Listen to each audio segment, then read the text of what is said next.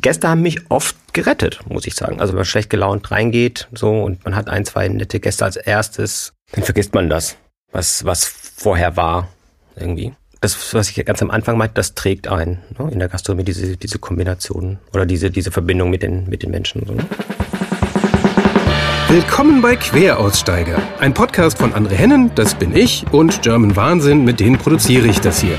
Ich spreche hier mit spannenden Menschen, die ihre Idee umgesetzt haben, die ihr Café eröffnet, ihr Buch geschrieben oder einen ganz neuen Beruf begonnen haben. Kurz Menschen, die heute etwas ganz anderes machen, als sie früher gemacht haben. Ich will wissen, warum sie das gemacht haben und vor allem wie. Wie fängt man an, was war super und was sollte man besser vermeiden. Los geht's mit einem ehemaligen Gastronomen, der heute Schuhmacher ist. Queraussteiger David Gesai. Ja, willkommen zu einer neuen Folge Queraussteiger. Ähm, kurz in eigener Sache mal den Hinweis, dass ihr uns auch sehr gerne auf Apple Podcasts bewerten könnt. Äh, das kostet nichts und hilft uns tatsächlich äh, viel. Also wenn ihr gerade mal eine Sekunde habt, wir danken recht herzlich. Kommen wir nun zu meinem Gast heute. Bei Gästen aus der Gastronomie wird's ja nie langweilig. Wir hatten ja hier schon äh, schön geistige Kulinarik mit Stefan Paul, Kochevents mit Bea Schulz, ein veganes Restaurant mit Kathi Bernhard, ein Café mit Katrin Koch. Alles dieselbe Branche und jede Folge und jede Anekdote war komplett anders. Heute haben wir einmal alles, nämlich eine komplette Karriere in der Gastro, von der Aushilfe bis ins Management. Also wer mit Gastro liebäugelt, heute gibt's einmal alles. Und der Querausstieg kommt äh, auch angemessen unerwartet. Äh, er ist nämlich jetzt Schuhmacher. Willkommen, David Gesai. Hallo. Halli, hallo. Genau. Und ähm, genau, ich fange wie immer vorne an. Wie ist es mal mit der Gastro passiert? Wie fing das an?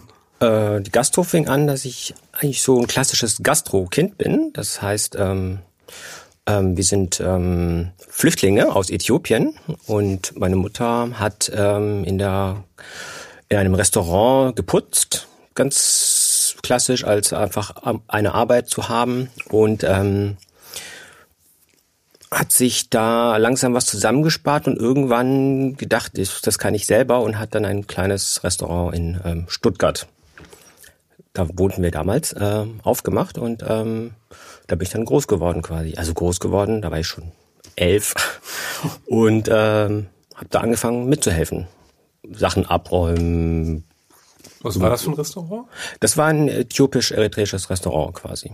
Genau. Also das, was meine Mutter selber kochen konnte, quasi, hat sie dann da angeboten. Also, wie lang war, also mit, mit el, du warst elf und dann ging das, wurde es eröffnet sozusagen? Da wurde es eröffnet, genau, irgendwie. Und ähm, es war quasi so ein sie und ich sie alleine und ich bin da rumgerannt und habe halt irgendwas gemacht, was ich machen konnte, was man mit elf so machen kann eben. Ne? Also Ach, echt zu zweit? Ja, also ja nicht sie alleine. Ne? Ich für mich war das ja, ja quasi genau helfen so gut ich konnte. Wahrscheinlich war es auch öfters eher stören als helfen, aber ähm, aber so bin ich dann reingerutscht irgendwie und das hat halt viel Spaß gemacht. Dann hab ich konnte ich dadurch auch mein Taschengeld quasi äh, aufbessern irgendwie und für sie war das natürlich auch gut, weil sie sich dann eine Arbeitskraft dann irgendwann mal auch sparen konnte. Ne? Als ich dann etwas älter war, irgendwie mit 14, 15 kann man ja schon mehr helfen. So. Mhm. Genau, so. Und, ähm, und nach der Schule, ähm, oder nicht nach der Schule, sondern schon während der Schulzeit, habe ich auch dann in einem anderen Café angefangen auszuhelfen, irgendwie als Kellner dann wirklich richtig. Und ähm, dann bin ich da quasi, wie man so schön sagt, hängen geblieben. Ah, hast du dann immer Service gemacht oder Küche? Ähm, also bei meiner Mutter, wie gesagt, angefangen mit Abräumen, herumhelfen. Dann habe ich in der Küche bei meiner Mutter geholfen, bei der Vorbereitung quasi. Und ähm, als ich dann nicht mehr bei meiner Mutter gearbeitet habe, da habe ich eigentlich bis auf einmal nur noch im Service gearbeitet. So, also es gab eine Phase, wo ich dann auch mal in der Küche ausgeholfen habe, aber eigentlich war ich dann nur im Servicebereich quasi. Ja. So. Und wie ist das so über die Jahre? Also es hat mir über die Jahre wirklich eigentlich ähm, immer Spaß gemacht, sonst wäre ich auch nicht so lang geblieben. Also ja. ich habe da wirklich lange gearbeitet, über 20 Jahre. Also so. Und ähm, das war, wie gesagt, weil jeder Tag ist einfach immer anders irgendwie so. Ne? Also es klingt vielleicht komisch, aber es ist so, jeder Gast ist anders und jeder Tag ist dann anders dadurch, ne? Irgendwie, weil die Leute kommen mit ihrem neuen Tag, mit ihrer neuen Laune dahin und dadurch entstehen immer neue Geschichten, neuen. Es ist, ähm, der Ablauf ist zwar gleich, aber das drumherum ist nicht eben gleich so. Ne? Und ähm, Erinnerst du dich da an so ein Beispiel? Mm, es gibt jetzt gar nicht so ein spezielles Beispiel, aber was, was ich mochte oder immer noch an der Gastronomie mag, ist eigentlich der Kontakt mit den Menschen, ne? der direkte Kontakt mit den Leuten so irgendwie und ähm, sich den Leuten öffnen irgendwie und dementsprechend öffnen sich ja die Leute mir dann auch gegenüber und dadurch entstehen ja schon persönliche Beziehungen im Alltag und ähm, das finde ich trägt die Gastronomie großweit irgendwie und das ähm, hat mich zumindest auch eine Zeit lang oder die meiste Zeit getragen irgendwie in der Gastronomie. Mhm. Und ähm, wenn das dann bröckelt, dann wird's schwer. Also wenn man nur noch hingeht, um das abzuarbeiten, so das kann man eine Zeit lang natürlich machen, irgendwie so, aber das, wie, wie wahrscheinlich in den meisten Berufen, hält man das nicht lange durch und in der Gastronomie noch weniger. Weil Warum? Einfach, weil ähm, weil das die Gastronomie ja ausmacht. Ich glaube, die meisten Menschen, wenn sie ins Café gehen oder Restaurant oder wo auch immer, ist es natürlich, um irgendwas zu konsumieren, Kaffee essen oder so, aber natürlich auch, weil sie die Atmosphäre des bestimmten Ladens, wo sie hingehen, immer haben wollen oder weil der Kellner oder die Kellnerin, die kennen sie dann da und ähm, fühlen sich so ein Stück weit wie nach Hause gehen, ne? Irgendwie, mhm. oder zu Freunden gehen. Also, wenn das dann nicht mehr passt, weil das dann keine Freunde mehr sind oder ne? Ähm, dann macht das keinen Spaß.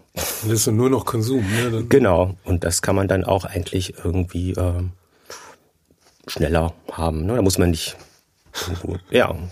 Das erinnert mich auch gerade. Ich habe einen, äh, einen Café, so ein, auch mit so einem, so einem Italiener äh, äh halt, und der sagte mir auch irgendwann mal, du gehst hier ja nicht hin wegen dem Kaffee. Du gehst hier hin wegen dem hier. Und dann macht er so eine ausladende Geste und so wegen der Kommunikation. Und weil das hier halt äh, ein Für und nicht in eine andere Welt. Also er redet das ein bisschen durch, aber er hatte im Kern total recht. Also ja. genau deswegen. Ja, weil man ist so morgens in seinem Muffelmut, also ich zumindest, und dann ist da irgendwie schon die Hölle los morgens und aber auf eine gute Art. Und das glaube ich auch schon viel wert, wenn sowas funktioniert. Ja, also ich glaube auch, dass das der Hauptgrund ist, warum die Leute immer wieder ins gleiche Café. Also Qualität ist wichtig irgendwie natürlich, klar. Also wenn du keine guten Sachen anbietest, dann geht das auch nicht, dann reicht das andere nicht, um ja. das zu tragen.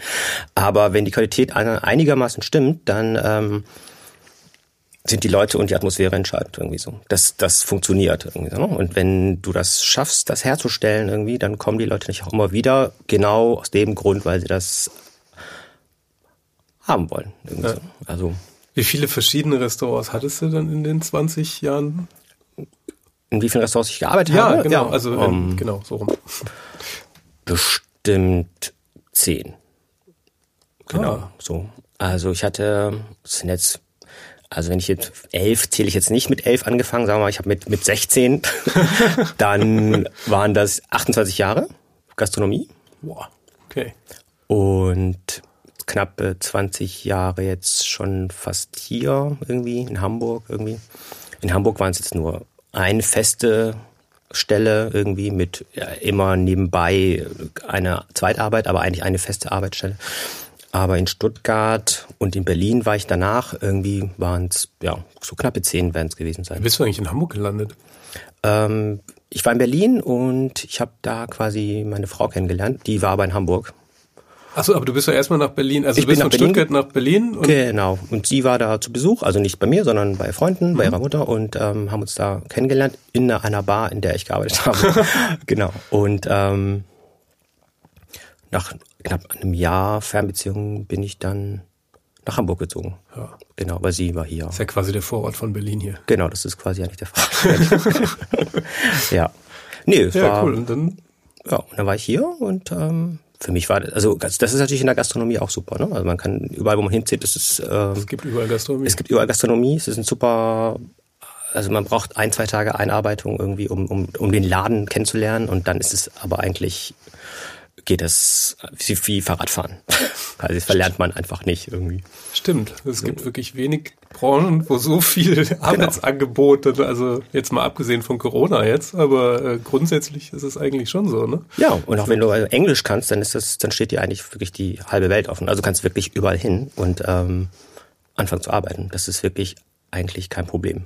Also das habe ich, wir hatten auch schon in den Läden, wo ich gab, hatten wir ganz oft Leute aus ganz woanders her, die halt dann Englisch konnten und wo wir dachten, okay, fachlich sind sie gut, also stellen wir sie ein, das Deutsch kommt schon. Ne? Also das ist dann nicht das Hauptkriterium, dass die perfekt Deutsch können oder so. Und so ist es auch in anderen Ländern. Ne? Also es ist nicht immer das Kriterium, dass man die Heimatsprache dann perfekt spricht, sondern wenn man Englisch kann, ja, in Berlin habe ich sogar das, da hat man ja eher den Eindruck, da ist man ja schon, wenn man Deutsch spricht, ist ja schon, schon eher schlecht. ja, also auf jeden Fall hilfreich, wenn man Englisch kann, doch. Definitiv irgendwie. Also, Wurde in Berlin gefühlt sehr selten auf Deutsch bedient. Ja.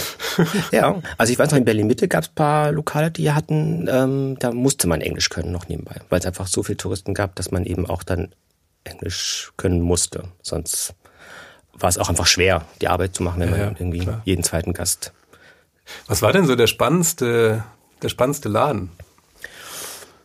Mm. Oder der verrückteste oder so, also ohne jetzt groß zu werten, oder?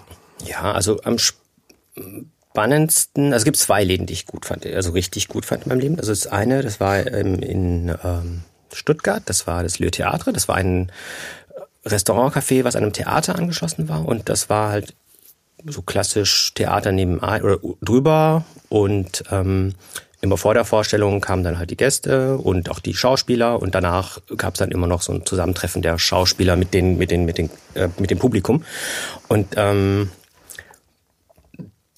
das war nicht crazy, aber spannend, weil ich einfach, äh, A, konnte ich die Stücke sehen, irgendwie, das fand ich irgendwie total gut. Es war eine andere Welt, einfach diese Schauspielerwelt irgendwie so. Und ähm, je nachdem, was für ein Stück, was für Schauspieler da waren, war es halt immer irgendwie einfach neue spannende Geschichten, die man irgendwie mit den mit den Schauspielern oder mit den Gästen, die dann kamen, hatte. Und das fand ich irgendwie erfrischend. Wie war das? Also was haben die da gemacht? Also was war da dran so spannend? Ähm, spannend war das, wie gesagt, also die Schauspieler haben gewechselt, ja. ne, irgendwie so, die aus aller Welt kamen, oder aus aller Welt jetzt nicht, aber aus ganz Deutschland kamen oder aus, aus Österreich, Schweiz, ne, also deutschsprachig. Und ähm, ich fand das spannend, das ist für mich spannend als Gastronom in dem oder als jemand, der in der Gastronomie arbeitet, dass es halt wirklich alle, sagen wir mal, sechs bis acht Wochen quasi komplett neues, ich sag mal, frisches Blut reinkam, ne? Irgendwie ja. so. Und, einfach dann ähm, man sich neu anpassen musste mit den Menschen irgendwie und ähm, neue Bekanntschaften, Freundschaften entstanden sind.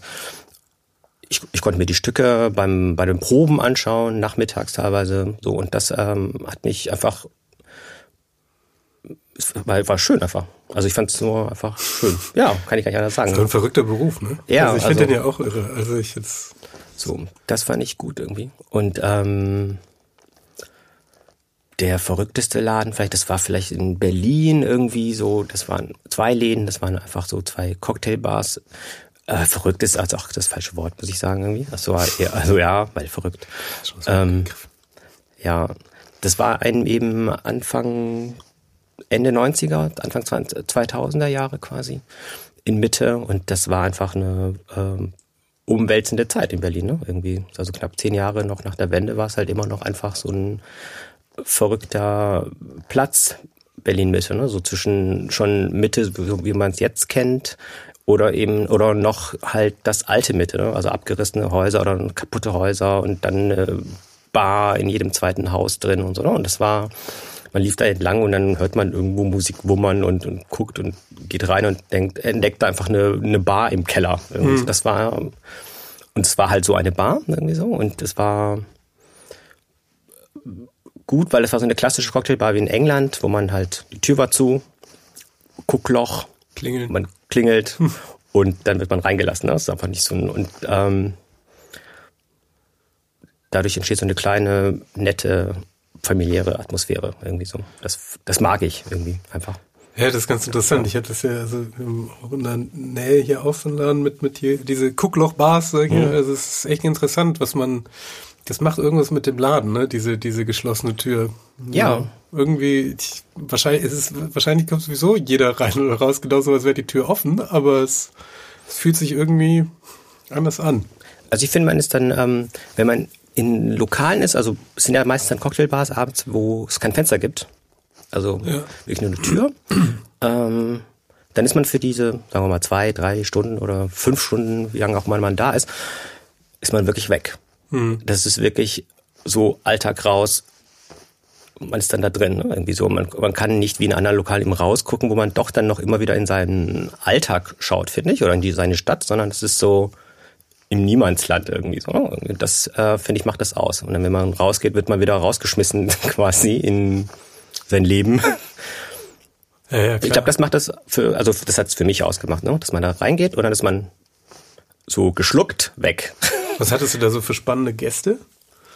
Ähm, also gab es irgendwie eine Anekdote, an die du dich noch erinnerst von irgendwem? Ähm, jetzt keine speziellen Gäste. Die Anekdote, die ich, also die wirklich verrückt war, weiß auch nicht, ob das jetzt hier reinpasst, aber es war das ähm, so, ähm, es war irgendwie drei oder so, also nachts, spät nachts auf jeden Fall. Und ähm, dann kamen ähm,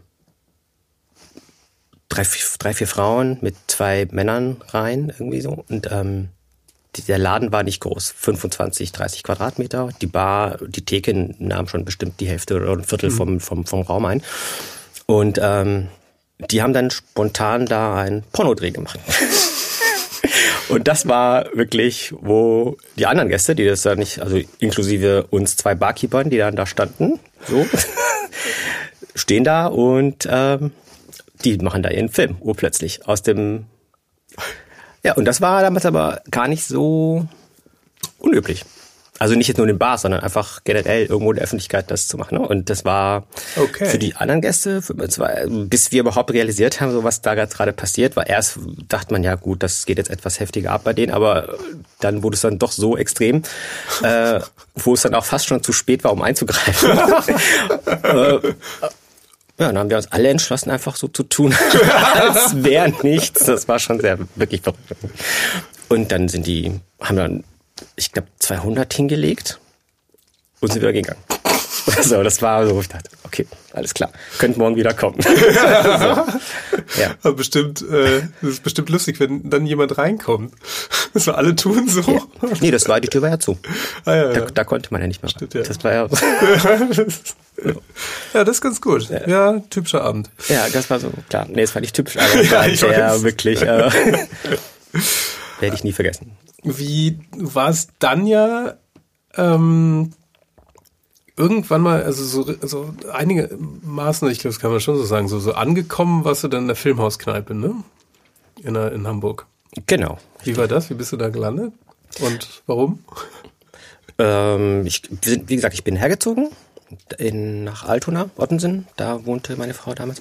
Und ähm, dann hatte ich so einen Monat frei und dann dachte ich, jetzt muss ich aber wieder arbeiten und bin einfach ähm, in dem Viertel rumgelaufen und ähm, habe zwei, drei Espressos getrunken irgendwie in Cafés, auch in der Filmhauskneipe, ähm, um einfach mir so zu gucken, wo ich überhaupt fragen will mhm. irgendwie und ähm, und das passte da und deshalb da habe ich dann einfach spontan gefragt in dem Moment, als ich dann da stand und meinen Kaffee getrunken habe, ob die jemanden brauchen. Und dann war es, dass ich am, direkt am nächsten Tag kommen sollte zur Probearbeit, zur Tagesschicht. Und das war so, ich bin im April hergezogen. In April oder Frühling ist halt natürlich so, da stellen die Leute oder die Läden ihre Terrasse wieder auf, wenn das Wetter wieder quasi warm wird. Mhm. Und das sind natürlich immer die Chaostage in der Gastronomie, weil das ist dann immer für viele Gäste ist es schon warm genug und die wollen sich raussetzen.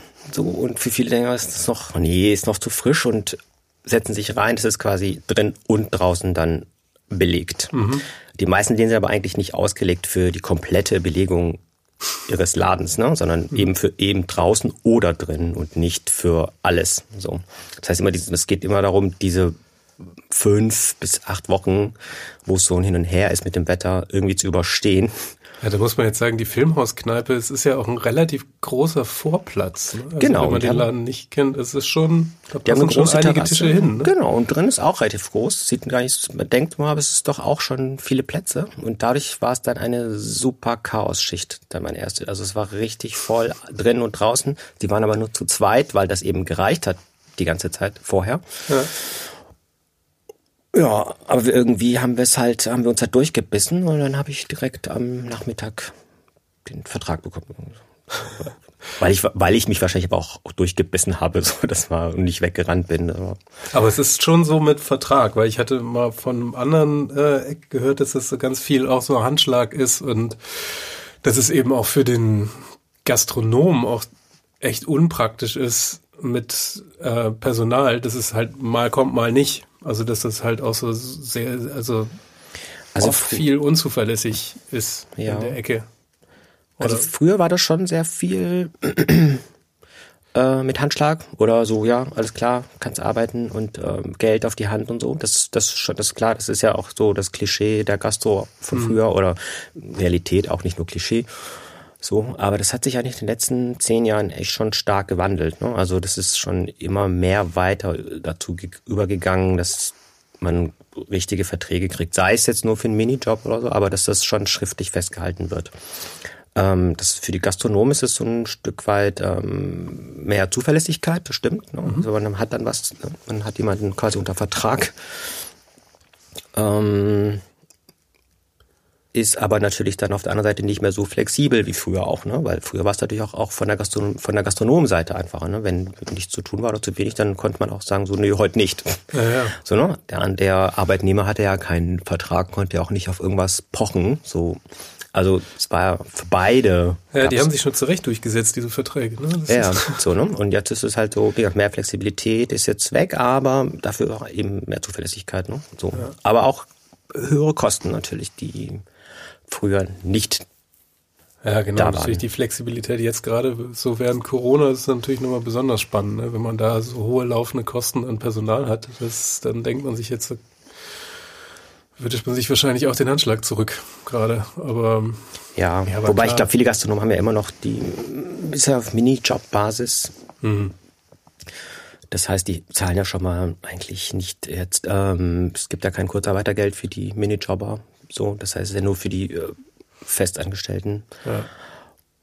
Und ich glaube, den, den geringen Satz an Sozialabgaben, den zahlen sie. Und, ähm, und ich habe auch schon von vielen Kollegen, Ex-Kollegen jetzt einfach gehört, dass die auch einfach gekündigt worden sind. Ne? Dann ist es ja, dieses Jahr ist die Hölle. Also gerade ja. in der Branche, klar. Ja, also das also, ist also neben Musik, äh, äh Musikern und ja. Theater und Festival, das ist ja gerade, also das kann man ja alles nur hoffen, dass das jetzt hier äh, bald ein, ein besseres Ende nimmt. Aber ja, das ist verrückt. Die, das, egal, kommen wir zu was Schönerem.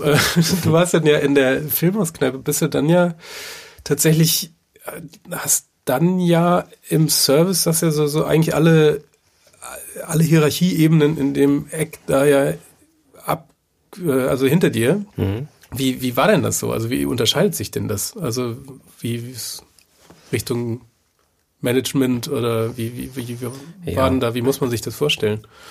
Ähm, also in kleinen, kleineren Läden und kleinere Läden heißt jetzt, es bedeutet jetzt nicht irgendwie äh, viel Leute, sondern eher ähm, was es an Angeboten gibt. Ne? Also große Läden sind für mich immer Hotels oder so. Ne? Und kleine Läden sind eigentlich alle Cafés oder Restaurants sind kleine Läden, egal ob jetzt drei Leute da arbeiten oder 40 Leute da arbeiten. Das ja. ist trotzdem ein kleiner Laden, weil es da, ähm, da gibt es keine großen Hierarchien. Ne? Es gibt einfach jemanden, äh, es gibt die Angestellten, die einfach nur dann arbeiten. Dann gibt es jemanden, der das leitet und dann gibt es den Chef oder die Chefin. Punkt. Also so viel Stufen ja, kann man da nicht erklimmen, im Gegensatz jetzt zu Hotel, ne, wo man dann eben vom Auszubildenden zum Kellner, zum Oberkellner, zum Personalchef, zum ne, und ganz hoch dann zum Direktor werden. Also da gibt es mhm. wenigstens mehr Stufen, wo man wirklich dann eine ganze eine ganze Laufbahn hinlegen kann, ne, von 17 gestartet als mit der Ausbildung bis mit 50 Direktor zu werden. Ne? Da kann man mhm. das wirklich sein ganzes Leben lang, da kann man bleiben. Mhm. Äh, in allen anderen Läden nicht. Da kann man Kellnern, sage ich jetzt dazu, dann kann man die, die Leitung machen. Und dann kommt der Punkt, wo man sich eben entscheiden muss, ob man sagt, ich mache das jetzt selber mhm. oder man macht was anderes. So, weil mit 50 rennt man selber nicht mehr rum und ja. kellnert. Das geht dann einfach körperlich irgendwann auch nicht mehr so. Ne? Das und in der Firmausnahme war das so, dass ich dann ein paar Jahre, ich glaube drei oder vier Jahre quasi ähm, da gekellnert habe und dann ähm, die Schichtleitung, das heißt einfach nur die Leitung von, von der Schicht, in der ich gearbeitet habe oder an dem Tag immer hatte. Ja. Und die nächste Stufe war dann, dass der Chef gemerkt hat, dass er, der auch Koch war in dem Laden, ähm, dass er weder zeitlich noch kopfmäßig äh, quasi die Leitung vom Laden, also die Personalleitung vom Laden und Einkauf vom Servicebereich machen konnte und das dann abgeben wollte irgendwie. Und ähm,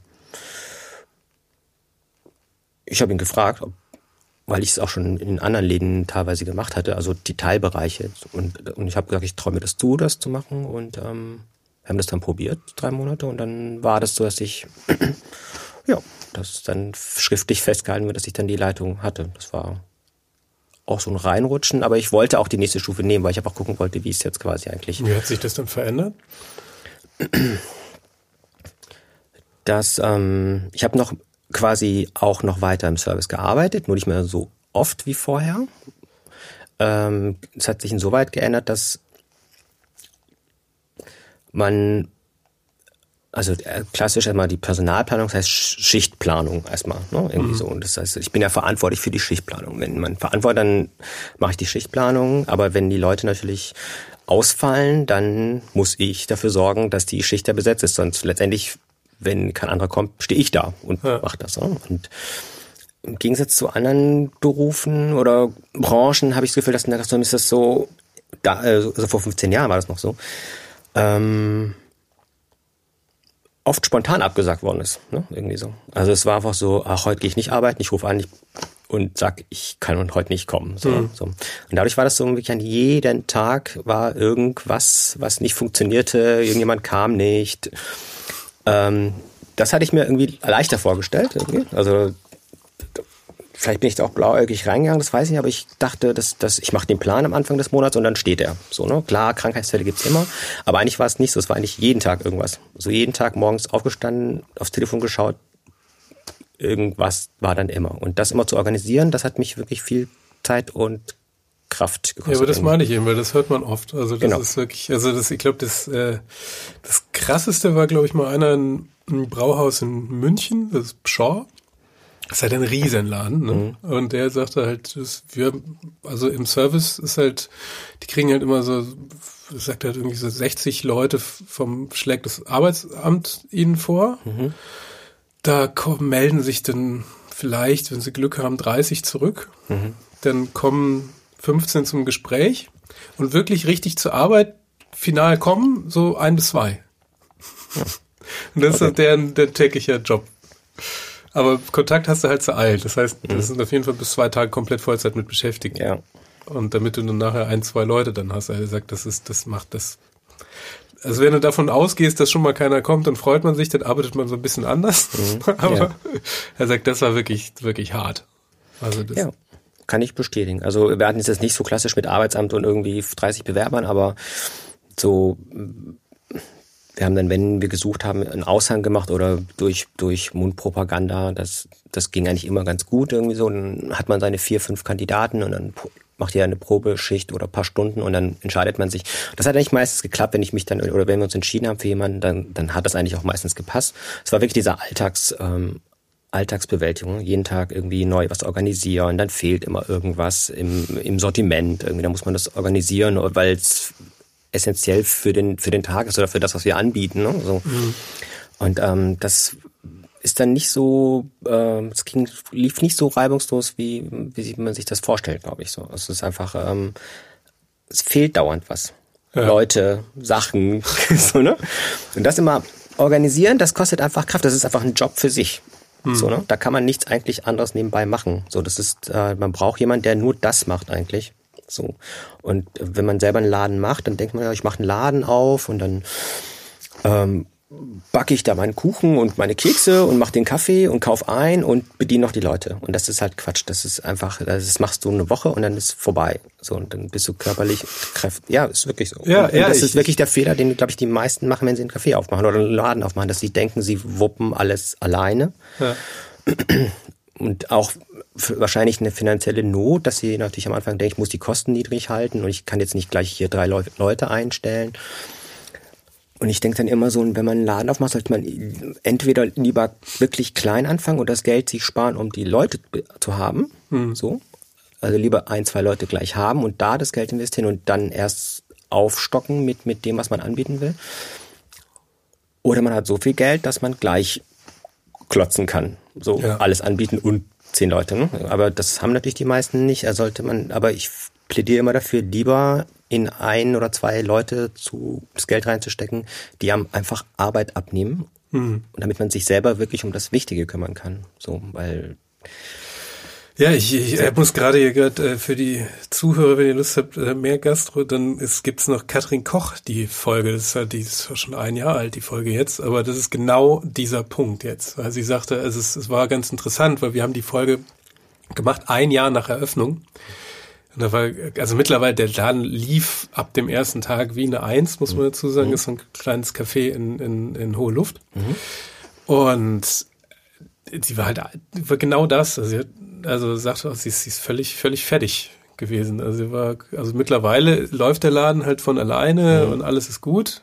Wieder von Corona, Corona jetzt mal ja. abgesehen, aber äh, die war auch also diese, das hatte genau diesen Punkt. Also das war völlig, völlig unterschätzt am Anfang. Also das, wie viel Arbeit das alles ist und dass man eben da nicht mit gemütlich mit den Freunden, die dann kommen, noch einen Kaffee trinkt und so. Ja, Aber, das, das ist wirklich so. Ja, also das, ähm, Wie hast du eigentlich dann damit aufgehört? Womit aufgehört jetzt? Mit, ja, jetzt mit Gastro. Weil ich würde mal so, so locker zum Querausstieg rüberkommen. Ja, also ähm, weil der ist ja jetzt eher unüblich. Genau, also es war wieder der Punkt, den ich vorher gesagt habe. Also in diesen kleinen Läden ähm, gibt es eben zwei Hierarchie oder drei Stufen. Und da war in der Entscheidung, entweder werde ich jetzt selber Chef Sprich, ich übernehme den Laden irgendwann oder ich mache einen eigenen Laden auf. Mhm. Ähm, und da, habe ich auch lange überlegt, weil, weil das lag ja nah. Nach so vielen Jahren in, in dem Bereich arbeiten, dachte ich, es wäre jetzt verrückt, komplett was anderes zu machen. Und ähm, das kann ich. Ich habe jetzt alles schon probiert in dem Bereich irgendwie. Hatte auch Ideen, aber ähm, das hat mich zeitlich so aufgefressen. Mhm. Und die Erfahrung, die ich mit meinen vorherigen Läden hatte, ich hatte dann mittlerweile auch ein Kind, also ein Jung. Und ähm, da war die Entscheidung so, okay, meine Erfahrung ist mit den anderen Chefs, Chefinnen waren, die haben eine Familie, haben einen Laden und nach zehn Jahren haben sie nur noch eins von beiden. so, weil man ist einfach nur noch im Laden. So. Und das machen die meisten Familien nicht mit. So, und für mich war die Entscheidung so, okay, riskiere ich das jetzt? Gehe ich da rein und stecke erstmal jetzt sechs Jahre, sieben Jahre da rein und hoffe, dass das die Familie mitmacht und hoffe, dass das auch klappt. Oder ich gehe raus und ähm, versuche einen äh, ansatzweise normalen Job zu machen. Und ähm, Schuhmacher war die Entscheidung, weil ich unbedingt was Handwerkliches machen wollte. Die Kommt man ja jetzt auch nicht so direkt drauf. Ne? Nee, aber ich habe einen Fetisch für Schuhe, immer schon gehabt. Irgendwie. Habe einen Schrank voll Schuhe. Wollte immer schon wissen, wie man das macht. Das war und das Material Leder, das hat mich auch immer schon interessiert. Also das, diese Kombination war wo ich dachte, hm, oder eben Tischler. Das waren einfach so diese zwei Bereiche, wo ich quasi dachte, dass da möchte ich irgendwie eigentlich gerne was machen. Und ähm, ich war da 40, als ich da quasi anfing, rum zu überlegen. Muss ich erst mal kurz fragen, wie alt bist du jetzt? Ich bin jetzt 46. Ah ja. Und ähm, dachte, okay, David, überleg ganz scharf, das ist, nicht, ist jetzt nicht eine vorgezogene Midlife-Crisis oder so hier, sondern guck erst mal, ob du es wirklich machen willst. Und habe dann zwei Praktikas erstmal gemacht, um zu gucken, ob das wirklich was für mich ist, ob ich das überhaupt durchziehen würde, so eine klassische Ausbildung nochmal drei Jahre oder ob ich dann sagen würde, nee, ey, das geht nicht. Aber es hat eigentlich vom ersten Moment an Spaß gemacht und das, was Spaß gemacht hat, war eigentlich verrückterweise genau das Gegenteil von der Gastro. Das ist dieses ähm, komplett alleine sein. Also gar nicht mehr reden, dass man auf einmal so in seiner Werkstatt sitzt und mit seinem Meister oder mit seinem Auszubildenden oder Ausbilder und ähm, nicht redet. Was in der Gastronomie genau das Gegenteil ist. Ne? Man ist den ganzen Tag mhm. am Sabbeln irgendwie so. Irgendwie mit jedem Gast fünf Minuten bla bla bla bla bla bla. Das ist auch nett und so.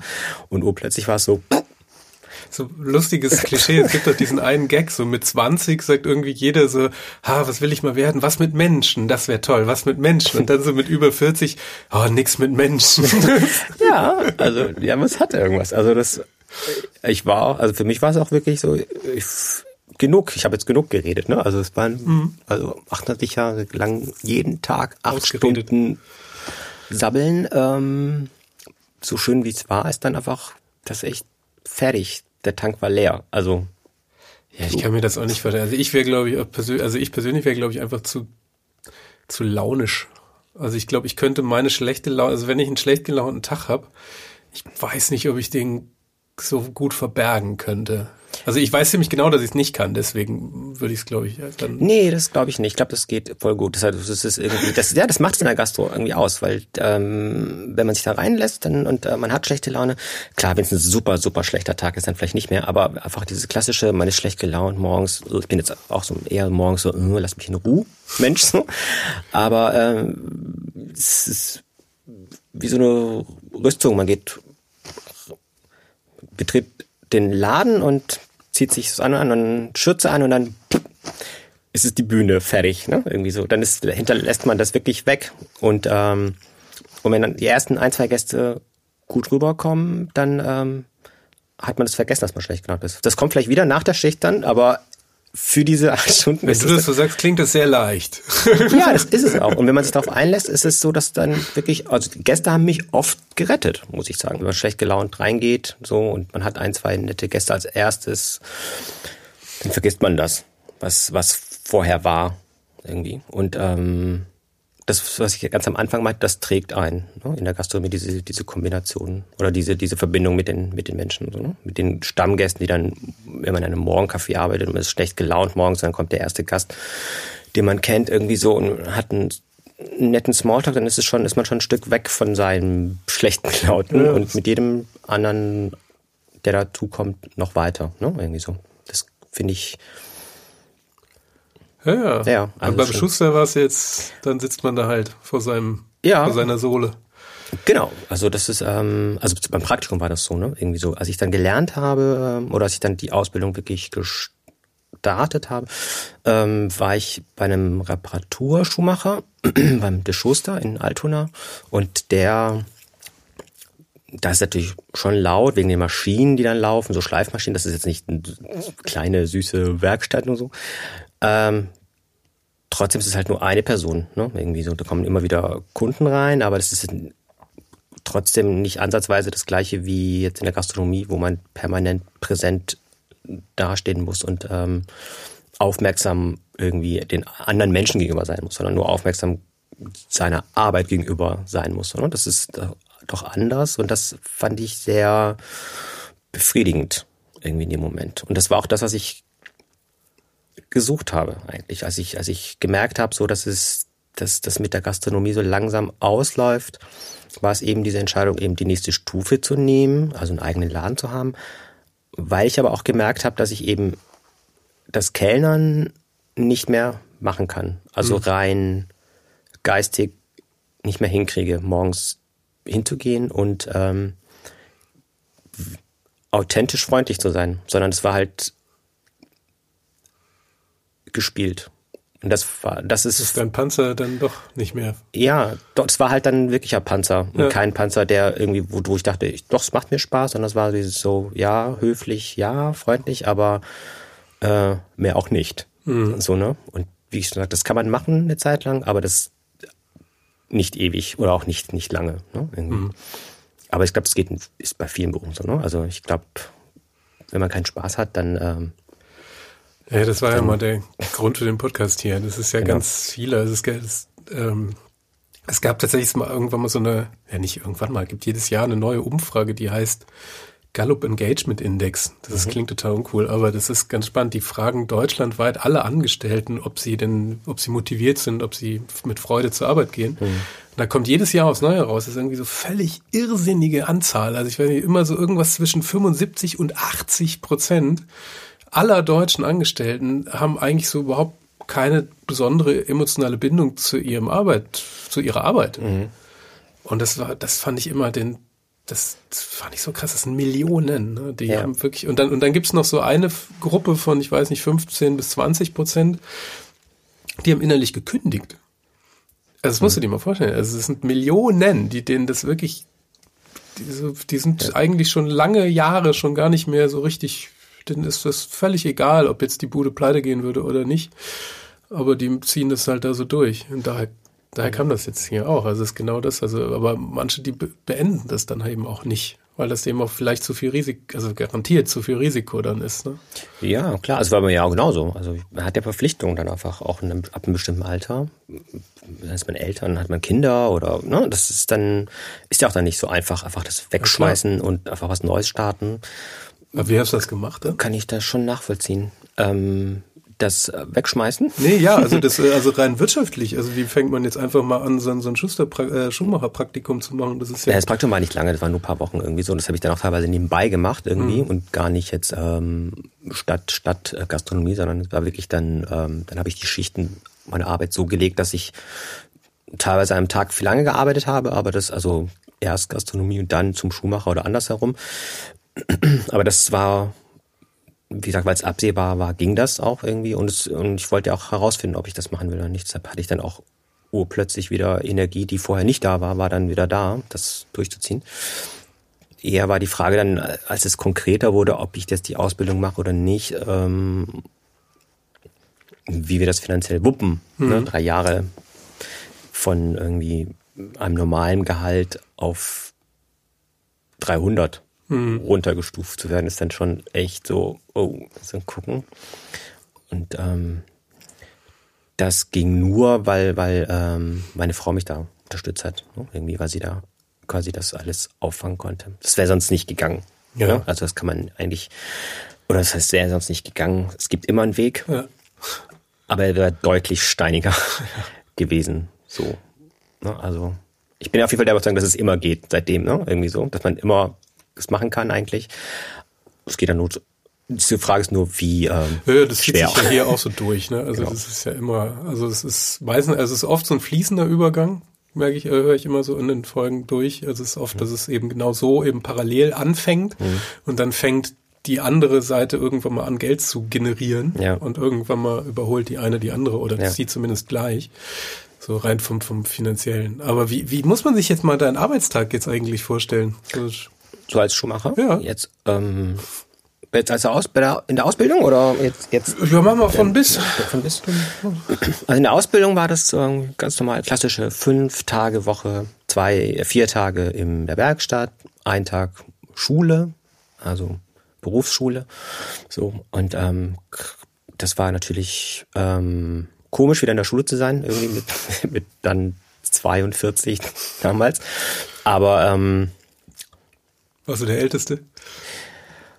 Äh, ich war der Älteste, aber nicht mit Abstand. Also der nächstälteste war 39. Oh ja, also das ist war, oder war nur drei Jahre jünger als ich. Ne? Also das ist, ähm, aber das ist auch so ein Schumacher spezifisches Ding wohl gewesen. Also da gibt es viele ähm, Quereinsteiger beziehungsweise Umsteiger. Also, ne? also das waren ähm, ich dachte auch, ich werde mit Abstand der Älteste sein, irgendwie, aber das war nicht der Fall. Also es gab mehrere über 30. Mhm. So, und äh, wie gesagt, eine war zwei, drei Jahre jünger als ich nur.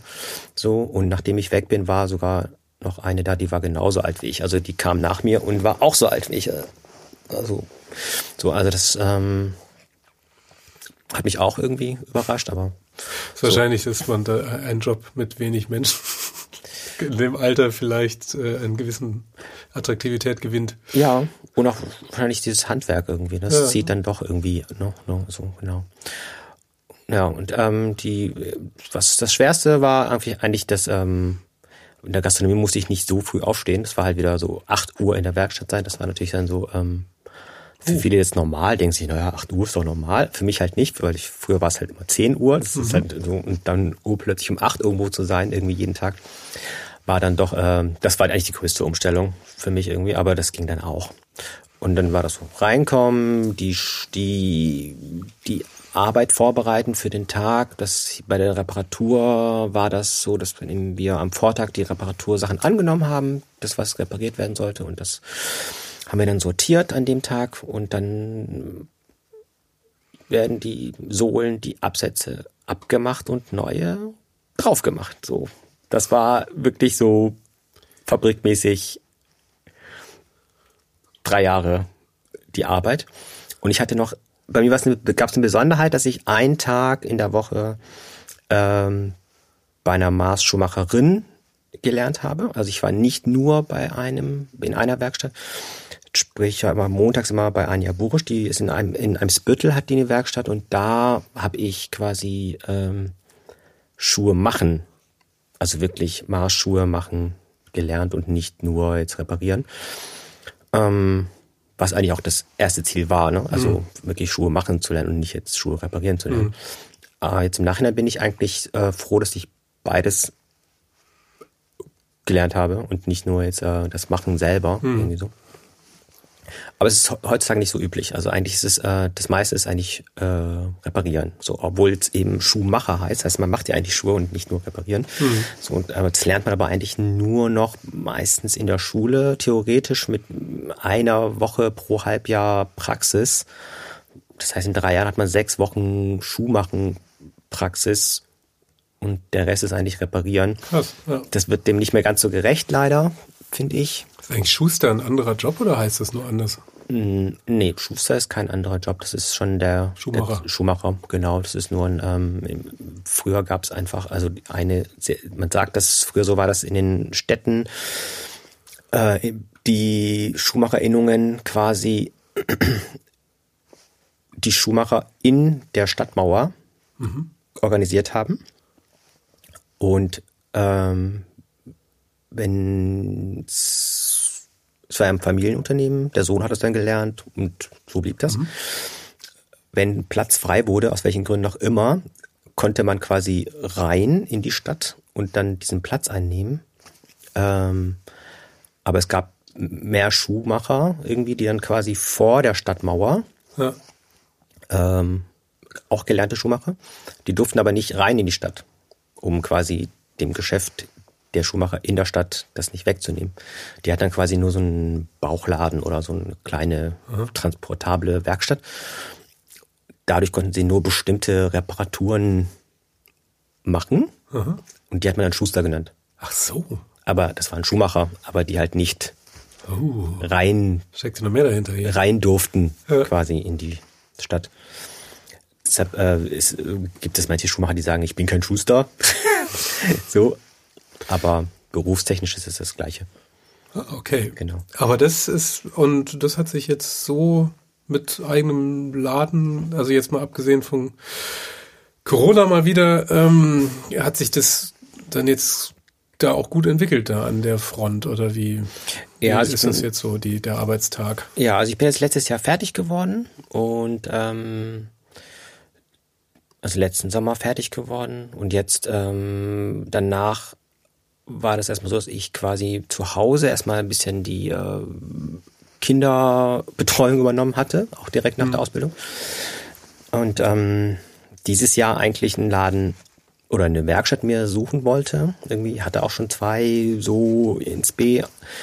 Und ähm, so gesehen ist jetzt dieses Jahr noch kein eigener Laden, sondern jetzt habe ich bis jetzt immer als Freier Schuhmacher quasi gearbeitet oder als Urlaubsvertretung, aber ich habe jetzt noch nicht einen eigenen Laden.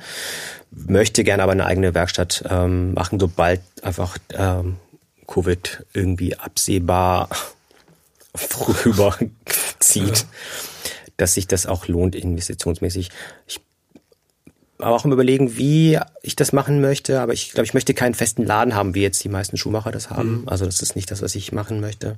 Irgendwo stehen und warten, dass dann Kunden zu mir kommen, ähm, sondern ich möchte es irgendwie eher mo mobiler machen. Also den Service der Reparatur quasi eher anbieten, wo man sie braucht. Also äh, die Idee war sowas wie in Hotels zu gehen.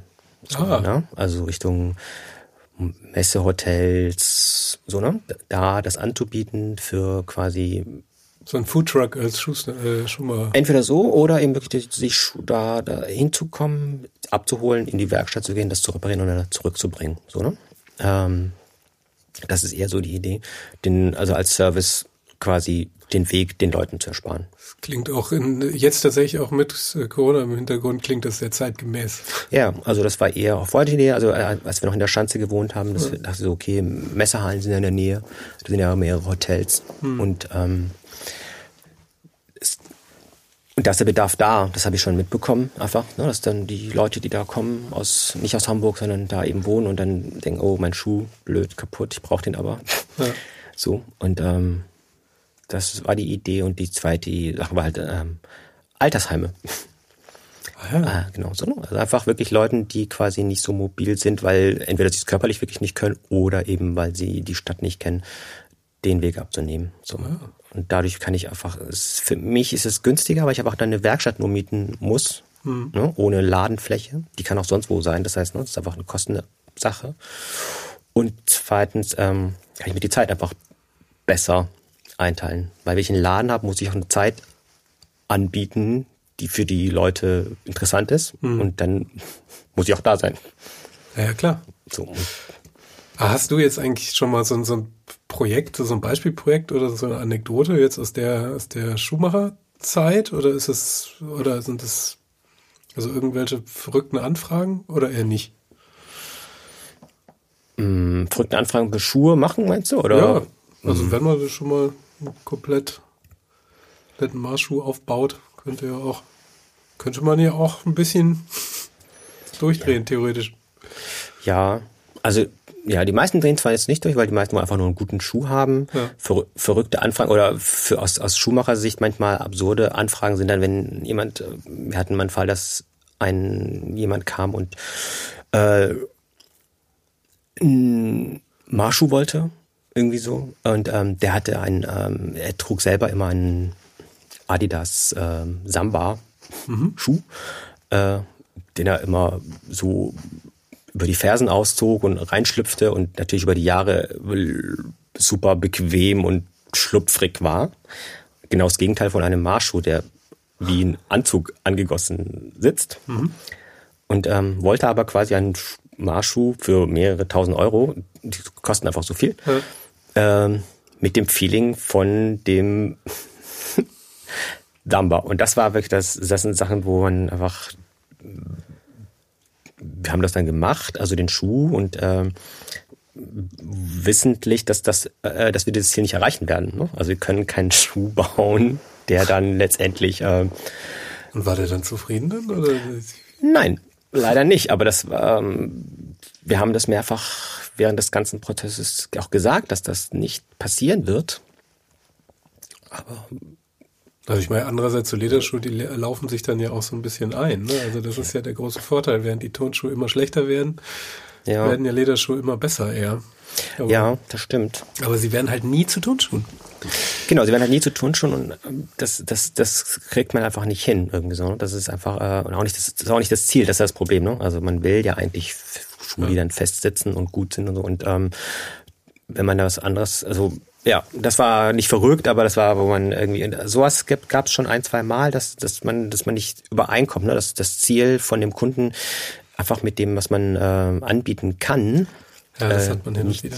Ja, genau, das, das klappt dann auch leider nicht irgendwie so. Und ich finde es aber verrückt, weil es einfach so viel Geld ist. Ne? Also mhm. ein Marschschuh ist einfach teuer irgendwie und ähm, oh. ja. Wenn du jetzt einmal äh, so als, als gefühlte Abschlussfrage, wenn du jetzt einmal mal so diese ganze Karriere und dieses, diese Veränderung vor allem zum Schuhmacher überlegst und jetzt in dem Rückblick, es gibt so viele Leute, die überlegen, sich zu verändern und die sind eigentlich, wie, was würdest du denen so an die Hand geben?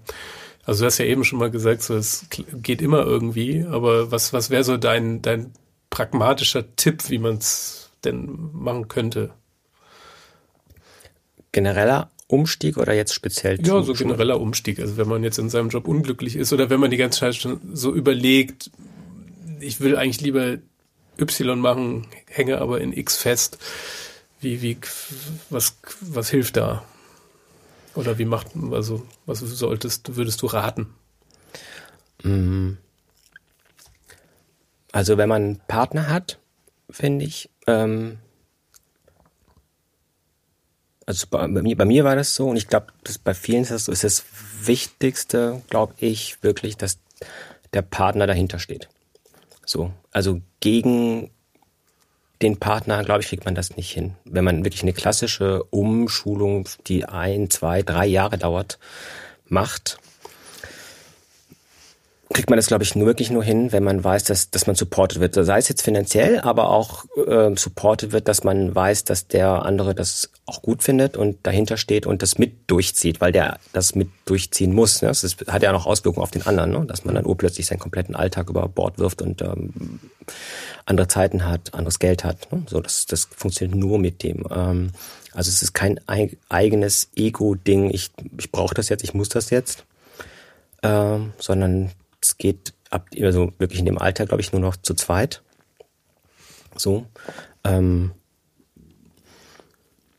und ja. sich vorher das Finanzielle einfach natürlich logischerweise einfach wirklich gut überlegen, ob das, ähm, ob man das so strecken kann über die, die gewisse Zeit, die es halt dauert, ne, bis man da ist, wo man sein will, ne, irgendwie. Also bis man bei Y ist, kostet es Zeit und Geld und gucken, ob man das hat. Ja, ist ein super Punkt. Hab ja. ja eben auch so gezuckt bei den Gastronomenchefs, also die mit Familie und eigene Gastronomie und nach zehn Jahren war nur noch eins da. Das ist schon. Ja. Das ist, das ist wirklich traurig, aber es ist wirklich oft so. Meistens dann immer noch die Gastronomie da und die Familie eben weg, weil. Aber generell würde ich schon sagen, wenn man wirklich so nicht mehr glücklich ist mit dem, mit seinem X, dann ähm, sollte man auf jeden Fall eine Veränderung herholen, so, ne? Weil, weil man wird da nicht lang mit leben können. Ne? Also dann das bringt dem Partner auch nichts, wenn man bei X bleibt, aber permanent unglücklich ist das ja. Ja, genau. Das ist doch, ähm, das, das stimmt doch. Du, ich, das war super spannend. Vielen Dank. Schön, dass du da warst. Das war Queraussteiger für heute. Wenn es euch gefallen hat, bewertet uns gerne bei Apple Podcasts. Verbesserungsvorschläge oder Empfehlungen für Gäste schickt ihr uns am besten auf Facebook oder Instagram. Wir freuen uns, wenn ihr bei der nächsten Folge wieder dabei seid.